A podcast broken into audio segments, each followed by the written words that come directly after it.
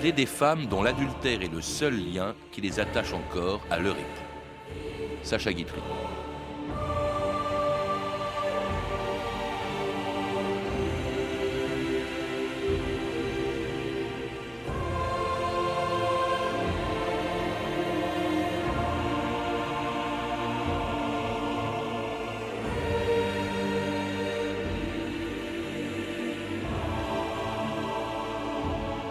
2000 ans d'histoire.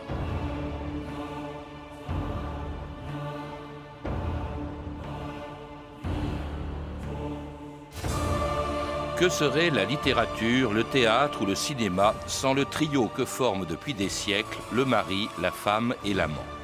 De Shakespeare à Tolstoï, de Flaubert à Maupassant, de Sade à Laclos, de Feydeau à Sacha Guitry, l'adultère a inspiré tant de drames et de, de vaudevilles qu'on en regrette que le mot, sinon la chose, ne soit passé de mode. Sans, parler d'une autre littérature, plus technique celle-là, qui par des textes de loi, des codes et des règlements, essaye en vain de réprimer ce que les églises et les États ont toujours considéré comme un crime, dangereux pour la société, la paix des ménages et même la paix du monde. Paris n'a-t-il pas déclenché la guerre de Troie en enlevant une Hélène plus consentante que ne le croyait son époux?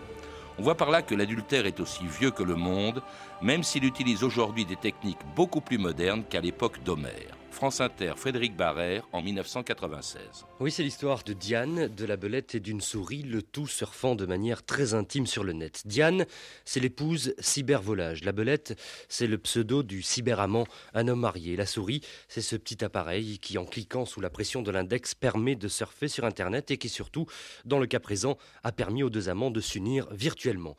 Pendant six mois, les deux amants de l'espace informatique ont échangé des messages, des messages parfois cyberérotiques si bien que le mari, cocu virtuel, a demandé le divorce. En tout cas, l'histoire passionne les juristes américains et des avocats spécialistes du divorce se sont penchés sur le cas. Conclusion, il n'y a adultère que si les amants consomment leur union. L'adultère virtuel n'existe pas, pourtant, des cornes, même virtuelles, c'est sans doute lourd à porter. Et devant cet abus, que peut le pauvre Rien. Les absents ont toujours tort. Les absents ont toujours tort.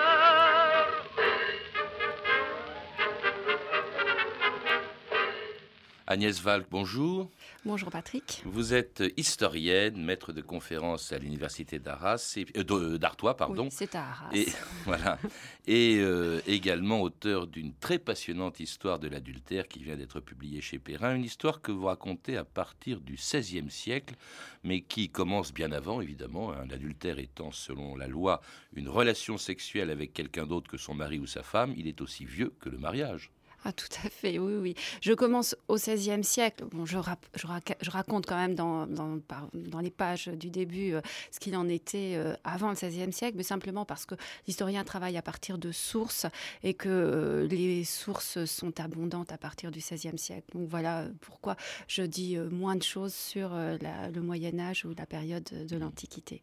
Et il y a peu d'historiens d'ailleurs qui se sont penchés sur cette histoire de, de, l'adultère. Alors en revanche, il a fait les, les beaux jours euh, des romans, des pièces de théâtre. C'est pratiquement, il a inspiré des, quantités de, livres. Ah, des quantités de livres. Et alors, ce qui est très amusant, c'est que c'est depuis toujours. Hein, les fabliaux du Moyen Âge sont basés sur euh, des histoires euh, de ménage à trois.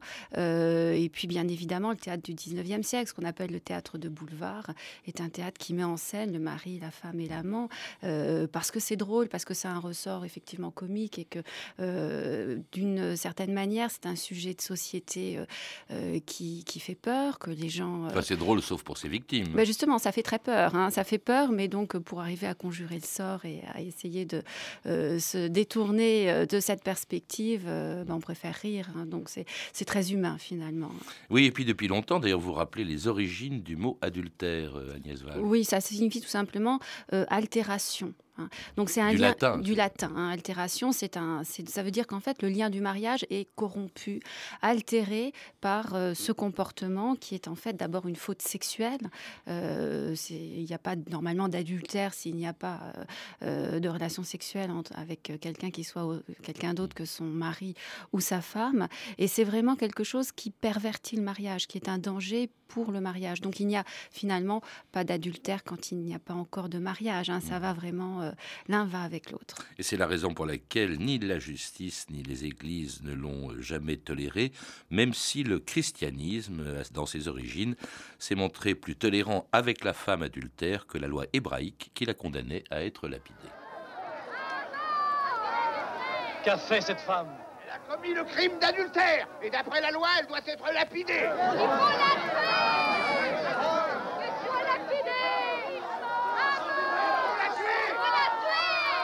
faut Que celui d'entre vous qui est sans péché lui jette la première pierre.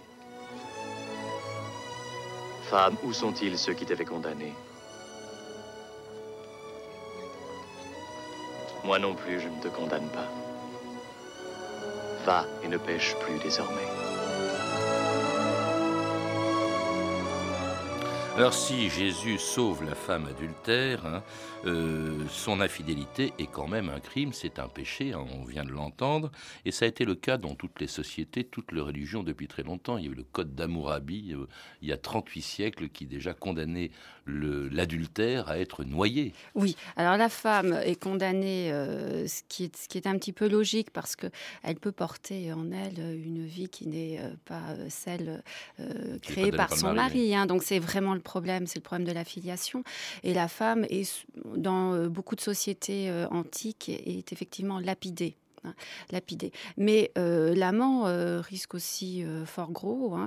Bah, dans le christianisme, il est, il est condamné aussi bien que la femme. En tout cas, mais le, le, christianisme condamne l'adultère aussi bien pour l'homme que pour la femme. Exactement, mais comme il n'y a pas de sanction, je dirais, pénale dans le christianisme, hein, il n'y a que des sanctions spirituelles, privation de, de sacrements, on ne va plus dans les communautés chrétiennes, etc. C'est peut-être, bon, c'est peut-être très très très grave, mais c'est de l'ordre véritablement là, je dirais du fort intérieur et de la morale. Non, les sociétés euh, antiques euh, en, Grèce, à Rome, donc euh, les, ont tué les adultères. dans les sociétés barbares, donc même les amants, enfin le, complice de la femme adultère pouvait aussi être tué. dans certaines civilisations, il était dit qu'on pendait les hommes par l'objet du crime et ou qu'on leur coupait les organes génie, enfin, sexuelle. Donc tout ça, c'est pour dire que bon, on tue les personnes, certes, mais aussi on les, euh, on les, euh, on, essaie d'éviter qu'ils puissent se reproduire en fait euh, à l'avenir. Hein. C'est un vrai problème de, filiation. Ce qui est terrible justement, puisque vous en parlez, c'est que l'enfant qui, qui, qui, est né de cet adultère est aussi condamné. Enfin, il n'est pas condamné aux même chose, mais il est vraiment, c'est un, rebut de la société. Il n'a aucune, il n'a aucune existence sociale. Hein. C'est-à-dire qu'on lui refuse absolument tous les droits que euh, des enfants légitimes pourraient avoir. Un, bâtard euh, en France, par exemple, sous l'Ancien Régime, n'a pas le droit d'hériter. Donc c'est vraiment quelqu'un qui n'a pas d'existence euh, légale et donc qui a des difficultés dans, sa vie, hein, c'est certain. L'adultère est condamné pas seulement pour des raisons morales par les religions, il est condamné aussi par la société parce qu'il menace l'ordre social. Il menace l'ordre social parce que il y a plusieurs choses. Il y a d'abord dans ces sociétés anciennes un pouvoir assez fort hein, des hommes sur les femmes. Donc c'est vrai que la femme euh, adultère, c'est une femme euh, qui euh, se libère d'une certaine manière hein, de la puissance de son mari, donc de la puissance masculine. Et donc là, c'est absolument, c'est une, c'est une déviance, mais c'est aussi une perturbation de l'organisation sociale telle qu'elle est conçue à l'époque. c'est une perturbation aussi de l'ordre social parce que le mariage fonde la société. Hein. Il est vraiment, c'est vraiment le, ce qu'on dit, c'est vraiment la base de la société. C'est une, c'est une organisation euh, qui est une organisation euh, importante parce qu'elle pallie euh, à ces époques les déficiences de l'État. Hein. La famille, c'est la première organisation sociale, d'assistante sociale, de formation de, des métiers, etc. Donc tout, tout ordre, tout tout ce qui ne va pas euh, euh, et qui va euh, empoisonner, si vous voulez, les rapports sociaux est forcément condamné. Alors condamné par l'Église, il est pourtant pratiqué, vous le rappelez, très officiellement au plus haut niveau de l'État par les rois de France qui avaient des favorites, comme, tout le, comme, dans, dans, comme dans le reste du monde, d'ailleurs comme dans d'autres cours. Il y avait la marquise de Pompadour, de Louis XV, Madame de Montespan ou la veuve de Scarron, Madame de Maintenon pour Louis XIV, Gabrielle d'Estrades extrait bien sûr pour Henri IV, et puis en commençant par la première grande favorite royale, la maîtresse de Charles VII. Sire, devenez amoureux, follement amoureux, sensuel, immoral, et pour qu'enfin nul n'en ignore, ouvertement, Seigneur, accordez-moi des droits, donnez-moi des châteaux, des bijoux et des rentes, et vous verrez bientôt tous les Parisiens conquis par votre exemple, amoureux de l'amour, prodigue désormais, et libérez enfin de toute hypocrisie. Nommez-vous, s'il vous plaît, madame Agnès Sorel. Je vous sais un gré infini de toutes les choses que vous faites pour mon service, Madame de Maintenon. Il m'avait nommée Madame de Maintenon. Jamais en si peu de mots offrit-on une revanche plus éclatante à une femme humiliée. D'un trait, il avait supprimé ce pauvre scarron et ce passé misérable qui collait à ma peau.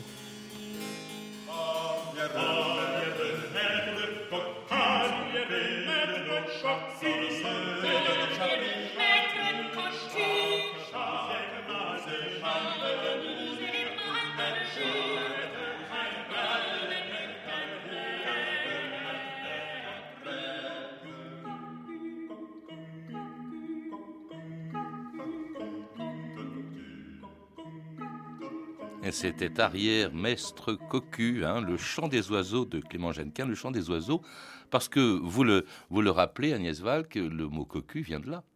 Oui, alors le mot, on ne sait pas très bien d'où vient le mot cocu, mais euh, il semblerait que effectivement, il soit, alors par un retournement de sens hein, euh, linguistique, le, coucou et l'oiseau qui pond dans le, ses œufs dans le nid euh, des autres oiseaux, et donc de manière un petit peu symbolique, on a appelé le, le, mari qui est donc trompé par sa femme un cocu, un coucou cocu, donc c'est un petit peu drôle. Alors on peut penser aussi que ça vient peut-être de, du maître que euh, qui, a qui fait la, cuisine pour les autres. Enfin, on, sait pas, on ne sait pas très bien. Euh, toujours est-il que le terme même de cocu, hein, par, euh, quand on le prononce, est, assez drôle. Hein, cocu, cocu, cocu, cocu. voilà. Et il y a aussi. Il y en a, un qui a, beaucoup ri de ça, vous, le, vous, le, rappelez. c'est Charles Fourier, alors qui avait distingué 60 ah sortes de cocu. Hein, le cocu en herbe, qui épouse une femme qui a déjà eu des aventures. Le cocu présomptif, qui, à force de prévoir son infortune, finit par la provoquer, le cocu sympathique qui s'attache lui aux amants de sa femme, le cocu coalisé qui choisit les amants de sa femme, le cocu réciproque qui trompe sa femme parce qu'elle le trompe, le cocu trompette qui raconte à tout le monde son malheur, et puis il y a même le cocu posthume dont la femme accouche dix mois après sa mort.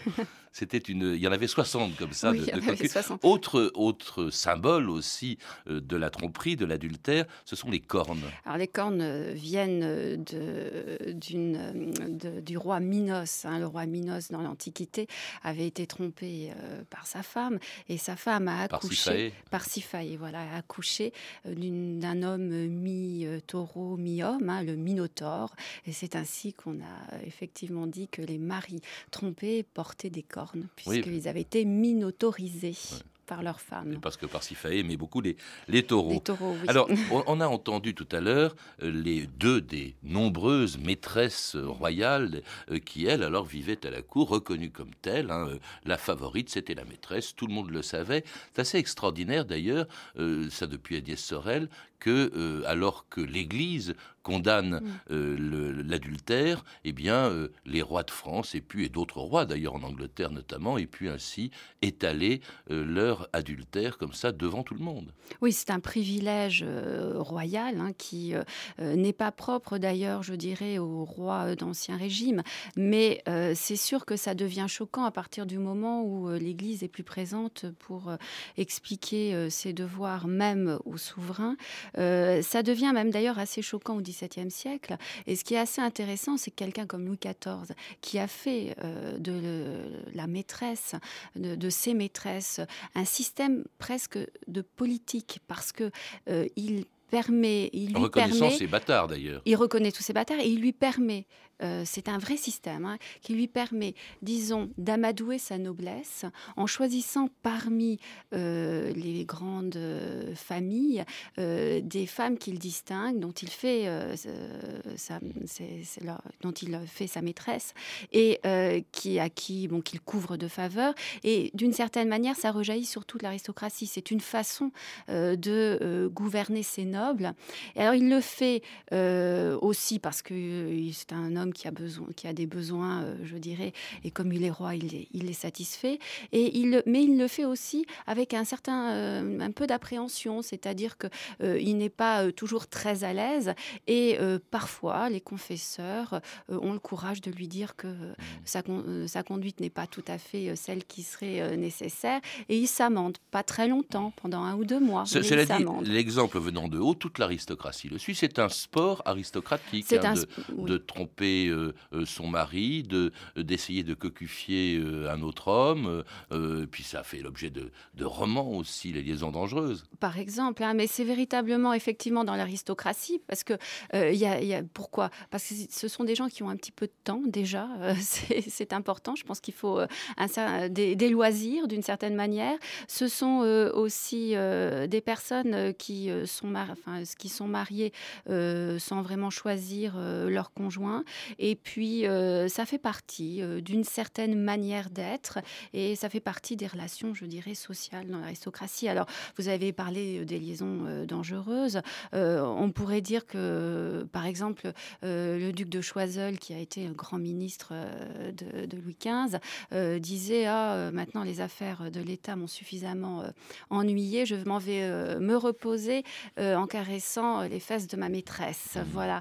Et, mais ça peut donner aussi enfin, ça peut être l'objet aussi d'histoires un petit peu, euh, je dirais, sentimentales. Par exemple, l'histoire de la présidente Ferrand et du baron de Breteuil a été euh, au XVIIe siècle une histoire qui a même donné lieu à l'édition des lettres, puisque euh, cette femme qui s'est prise de passion pour, pour Breteuil, qui ensuite l'a, on va dire, laissé tomber, a édité, a fait éditer les lettres qu'elle lui a écrites pour se justifier et puis pour prendre à témoin finalement euh, toutes euh, les épouses de sa, classe sociale, et, leur dire ben voilà, euh, moi j'étais liée au baron de Breteuil par vraiment un amour sincère. Donc c'est assez intéressant parce que c'est à la fois les liaisons dangereuses, donc un jeu un peu pervers, mais ça peut être aussi dans certaines autres, dans certains autres exemples, pour certaines femmes, véritablement des élans assez spontanés du cœur. On s'évade au fond d'un amour non consenti par un euh, amour issu d'un mariage qui est un mariage de convenance par, par l'adultère jusqu'à justement puisque ça vient essentiellement de ces mariages qui n'étaient pas des mariages d'amour jusqu'à l'institution du divorce autorisé par la Révolution en 1792. Regarde la Révolution, ça bouge. Par exemple un couple. Au début il est heureux. Après il se dispute. Maintenant ça s'arrange. Il y a le divorce. Qu'est-ce que c'est que ça? C'est cette nouvelle loi, tu sais? On va à la mairie, on signe un papier et c'est fini. Il n'y a plus de mariage. Pour les divorces, prenez la queue comme tout le monde. Date du mariage 14 février 1786. 8 Ventose 1786. Philibert Nicolas Albert Marie et Gosselin, Charlotte, Julie, Clarisse. Citoyens, citoyennes, êtes-vous déterminés à rompre les liens qui vous unissaient de par les coutumes de l'ancienne superstition? Oui.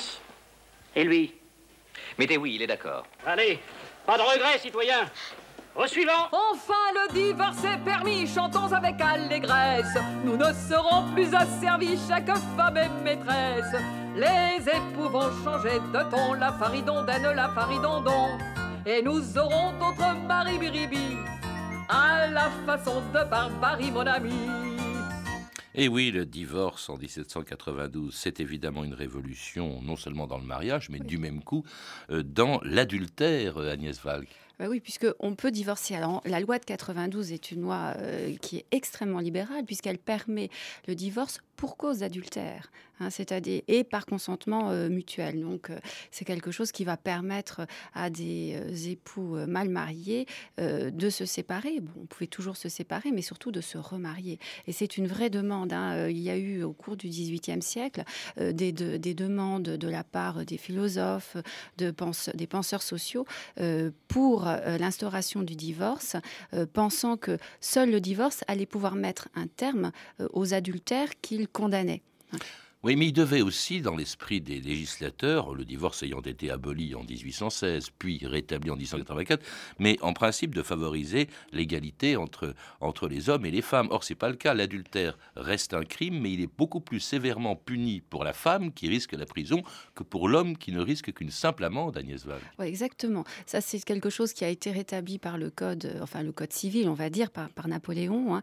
Euh, il y a effectivement, à partir du au début du 19e siècle, l'instauration d'une loi qui euh, est très inégale euh, entre l'homme et la femme. La femme adultère donc risque jusqu'à deux ans de prison, plus des amendes, plus une amende, alors que son mari euh, s'il est pris en flagrant délit d'adultère et encore avec certaines conditions, parce qu'il doit, euh, cet adultère doit avoir été, je dirais, constant, puisqu'il, euh, le mari doit avoir entretenu sa concubine sous le toit conjugal. Donc en fait, il doit vivre une vie parallèle hein, sous le toit, toit conjugal, ne risque, ne risque pas la prison, risque éventuellement des amendes. Donc c'est une loi extrêmement, extrêmement défavorable aux femmes.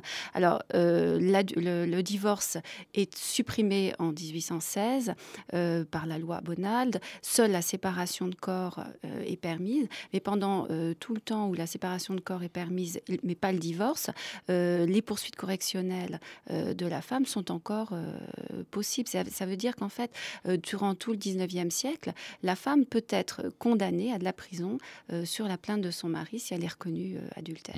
Donc évidemment, l'adultère reste un crime, et un crime qui, enfin un crime, c'était un crime au 18e, ça l'était mais enfin c'était pratiqué par l'aristocratie, ça devient l'affaire de la bourgeoisie. Hein. C'est plus l'apanage de l'aristocratie, c'est la bourgeoisie au 19e siècle qui prend le relais.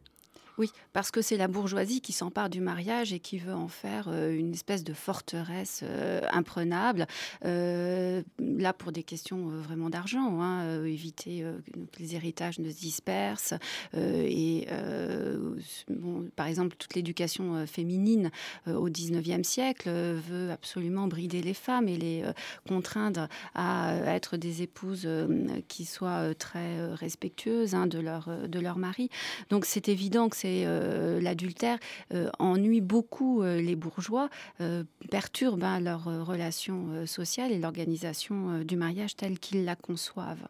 Et à plus forte raison, donc, les femmes adultères quand elles viennent de la bourgeoisie, comme cette héroïne du plus célèbre roman de Gustave Flaubert.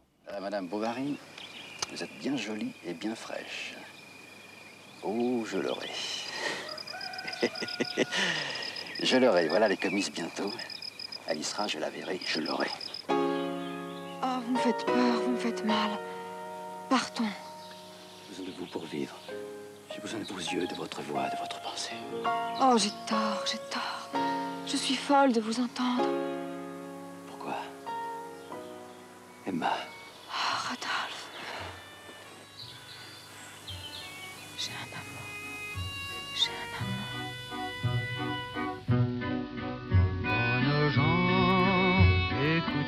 La triste ritournelle des amants errants en proie de retourment parce qu'ils ont aimé des fameuses infidèles qui les ont trompés ignominieusement.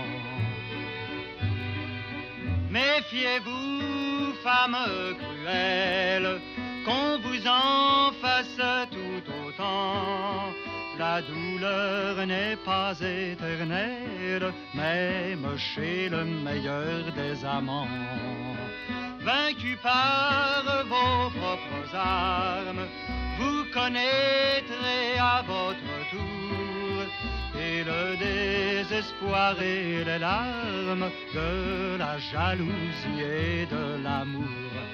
Cœur pour cœur, dent pour dent, telle est la loi des amants. Cœur pour cœur, dent pour dent, telle est la loi des amants complainte des infidèles, Mouloudji. Avec Mouloudji, on est évidemment, et cette chanson, on est au XXe siècle. Et l'adultère existe toujours malgré le, divorce. Et c'est encore d'ailleurs d'une certaine manière dans cette chanson la femme qui est coupable. C'est elle qui est cruelle. Euh, Agnès Valk. Oui, mais c'est toujours la femme qui est coupable. Je dois dire que euh, jusqu'en 1975, la femme euh, peut être poursuivie. Hein, c'est avec la refonte du code, du code pénal de 75 que toute poursuite pour adultère est, abandonnée. Ça cesse d'être un crime, donc très récemment. Hein. Mhm. Donc c'est assez. c'est d'ailleurs curieux parce que cette loi qui est importante dans, le, dans le mariage, enfin en ce qui concerne l'adultère, c'est une loi qui est passée totalement inaperçue parce que je crois qu'elle est passée exactement en même temps que la loi sur l'avortement. Exactement. C'est passé tout à fait inaperçu. C'est une loi qui euh, a été euh, longuement, euh, je dirais, préparée, puisque dès 1905-1906, il y a eu des comités législatifs qui voulaient tendre aussi à l'abolition de toute poursuite pour adultère, mais ça n'a jamais abouti, et ça n'a abouti donc 70 ans plus tard. Donc c'est là aussi une évolution extrêmement lente. Et, et l'adultère continue donc euh, au XXe siècle, j'ai dit, malgré le divorce. Je crois qu'il y a un sondage en 2007 euh, disait que 54% des femmes reconnaissaient avoir mm. été ou être euh, infidèles. À quoi correspond cette espèce de persistance de, de l'adultère dans un monde qui est beaucoup plus laxiste, d'ailleurs où il est beaucoup plus toléré. Euh, euh, il y a des exemples qui viennent d'en haut, euh, sur lesquels se rue évidemment la presse à scandale. Je pense au prince Charles et à Lady Di, enfin surtout au prince Charles. je pense à Bill Clinton ou à François Mitterrand qui fait assister à, sa maîtresse à ses obsèques. Oui, ça, correspond en fait d'abord à une libération de la parole. L'adultère n'est plus un sujet tabou. Euh, la difficulté euh, auparavant était d'en parler était, réelle. Hein. Euh, c'était quelque chose, un comportement secret, parce que justement il était poursuivi. Avec la fin des poursuites, bon, ça devient un, problème personnel, individuel, qui affecte des individus, mais vraiment dans leur, dans leur sensibilité et non plus un problème législatif ça ne regarde plus l'État. Donc les, femmes, par exemple, osent dire qu'elles sont infidèles et osent dire aussi qu'elles sont trompées. Ça, c'est un, vrai changement. Hein. Alors qu'elles euh, n'osaient pas, il y a encore une dizaine d'années, n'osaient pas du tout euh, en parler. Ça, c'est vrai en France, parce que votre livre s'intéresse essentiellement à la société occidentale en général, à la France en particulier. Il ne faut pas oublier quand même que l'adultère est très violemment réprimé euh, dans certains pays. Je pense à l'Afghanistan, où on lapide à mort des, femmes, que je pense à l'Iran, je pense à l'Arabie saoudite. Bien sûr, tout à fait. Hein. Donc là, c'est vraiment l'évolution. Euh, la façon dont on, dont on parle de l'adultère, là, euh, est, très est, liée aux évolutions de la société. Hein. Vous en parlez curieusement aussi comme d'une possible Oui, alors euh, je me suis intéressée à la manière dont euh, euh, nos contemporains la jugent. Alors il y a les, médecins, il y a, la presse. Alors bon, c'est la presse à scandale surtout qui s'intéresse aux adultères parce qu'en fait, c'est des histoires passionnelles, des histoires d'amour, donc ils pensent que tout le monde, va, être intéressé. Il y a un intérêt aussi de la science.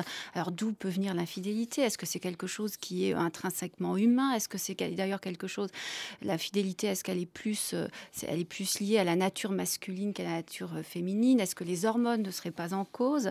Et puis, euh, il y a même certains psychologues qui pensent que c'est une thérapie, c'est-à-dire que vraiment, l'adultère sauve le couple et sauve l'amour. C'est-à-dire quelqu'un, on, l'éprouve, et puis même quelqu'un qui ne serait incapable de, d'aimer à nouveau pourrait le faire à cause de l'adultère. Mais on en souffre toujours, ce qui paradoxalement voudrait dire au fond que l'idéal de fidélité subsiste. C'est le dernier mot de votre livre. Oui, c'est ce que je crois vraiment. Je pense que euh, de toute façon, toute histoire d'amour ne peut pas ne peut pas vivre s'il n'y a pas cette inscription dans le temps et dans la durée. Et euh, je vais, je dirais presque, on est tous un petit peu la princesse de Clèves, ce très beau roman où euh, finalement elle choisit de se retirer du monde parce que elle a failli commettre une infidélité. Elle n'a pas été infidèle, mmh. mais euh, elle en éprouve un remords euh, excessif. Merci Agnès Val. Pour en savoir plus, je recommande la lecture de votre livre, Histoire de l'adultère, publié chez Perrin. Vous avez pu entendre des extraits des films suivants Le Roi des Rois de Nicolas Ray, édité par Warner Home Video.